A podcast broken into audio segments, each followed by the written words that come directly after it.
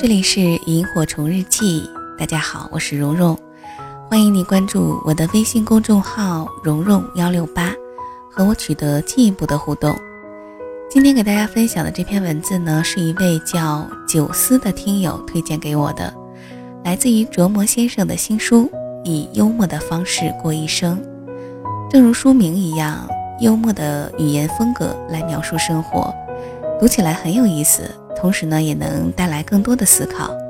以下的时间，我们就一起来听听看。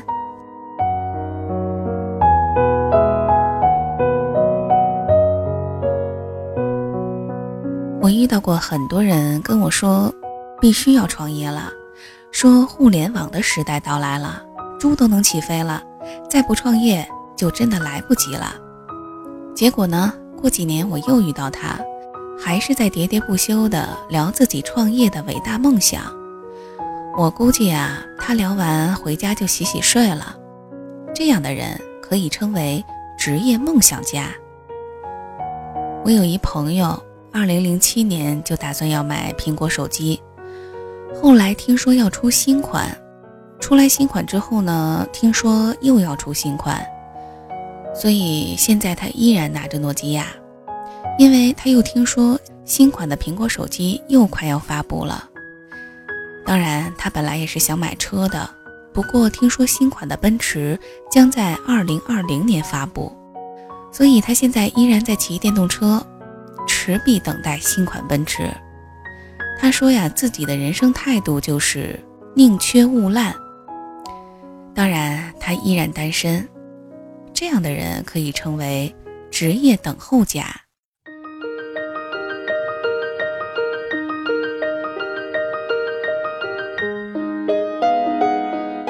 我也遇到一些人跟我说要辞职了。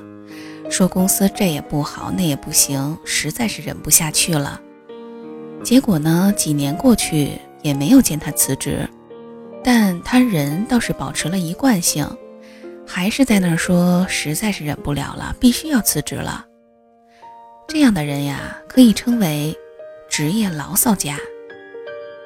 还有一个人说喜欢一姑娘，我说你去追呀。他说：“人家要是不喜欢我咋办呀？那我岂不是很丢人？而且每次聚会聊天都在重复这个话题，让人恨不得立刻替他去追了那姑娘。当然，后来还真的有人替他追了，而且人家两个人目前已经结婚生子。这样的人呢，可以称为职业意淫家。”一个女孩跟我说，每天都在遭受家庭暴力，撸起袖子给我看青一块紫一块的胳膊。我说必须得马上离婚呀，这没有什么好说的。她说好。结果半年后继续给我看被打的伤口。我问她为什么还不离婚，她说因为这个，因为那个。哎呀，真是可怜之人必有可恨之处。想骂他无数句懦弱、幼稚、傻，话到嘴边只好变成“也是哈”。一年后遇到他，依旧在重复说着自己的可怜。这样的人可以称为职业被虐家。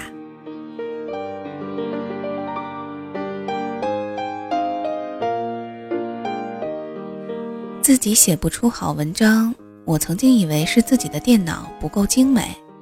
每天不去跑步，我曾经以为是没有买到喜欢的运动鞋；懒得去旅行，我曾经以为是还没有买到心仪的相机和镜头。我给自己找了很多的理由，来当做不去开始某件事的借口，其实就是缺个一咬牙一跺脚的开始。很多事情啊，只要开始迈出第一步，就根本停不下来，但前提是。你得先开始呀。我做很多事儿也会瞻前顾后，哪怕写稿子这样的小事儿，明明晚上十二点要交稿，非要找各种事情来做铺垫，去烧壶水啊，去拖个地，去洗件衣服，去削支铅笔。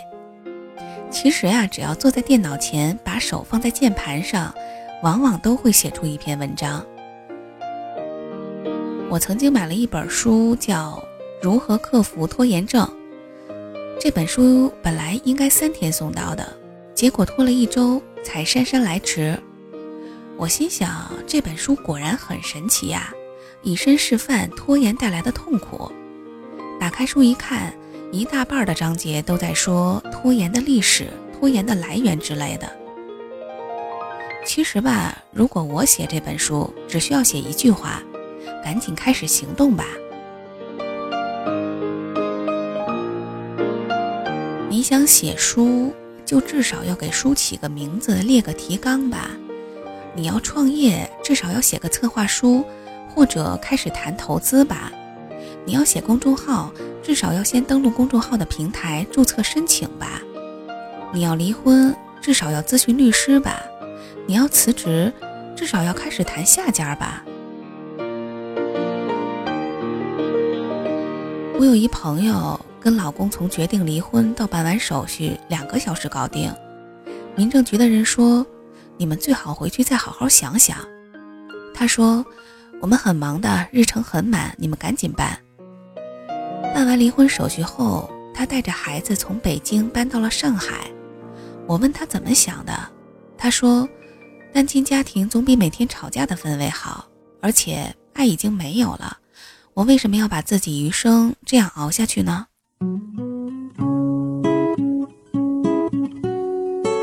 我以为他会非常痛苦，没想到现在人家每天活蹦乱跳的，做到一家公司的运营总监，找了个保姆帮自己带孩子，过得风生水起。我倒不是鼓励大家不加思索、快刀斩乱麻的离婚，我想说的是，如果真的决定要开始一件事儿，就让自己尽快的开始。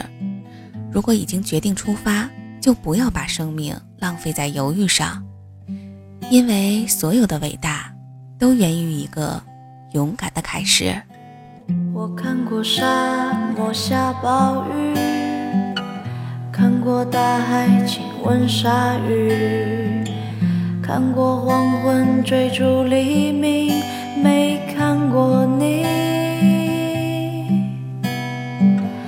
知道美丽会老去，生命之外还有生命。我知道风里有诗句，不知道你。我听过荒芜变成热闹，听过尘埃掩埋城堡，听过天空拒绝飞鸟。没听过你，我明白眼前都是气泡，安静的才是苦口良药。明白什么才让我骄傲，不明白你。我拒绝更好更圆的月亮，拒绝未。的疯狂，拒绝声色的张扬，不拒绝你。我变成荒凉的景象，变成无所谓的模样，变成透明的高墙，没能变成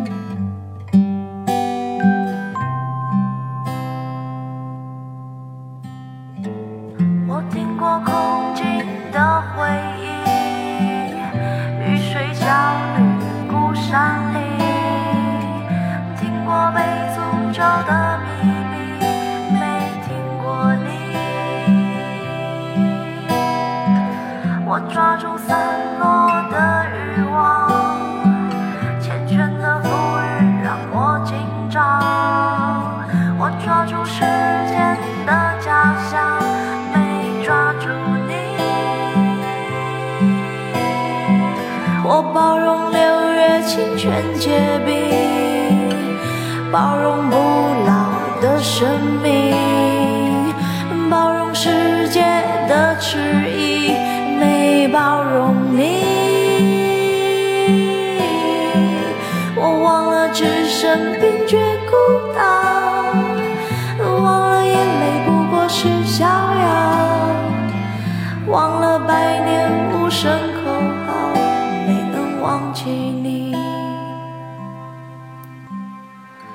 我想要更好更圆的月亮，想要未知的疯狂，想要声色的张扬。我想要你。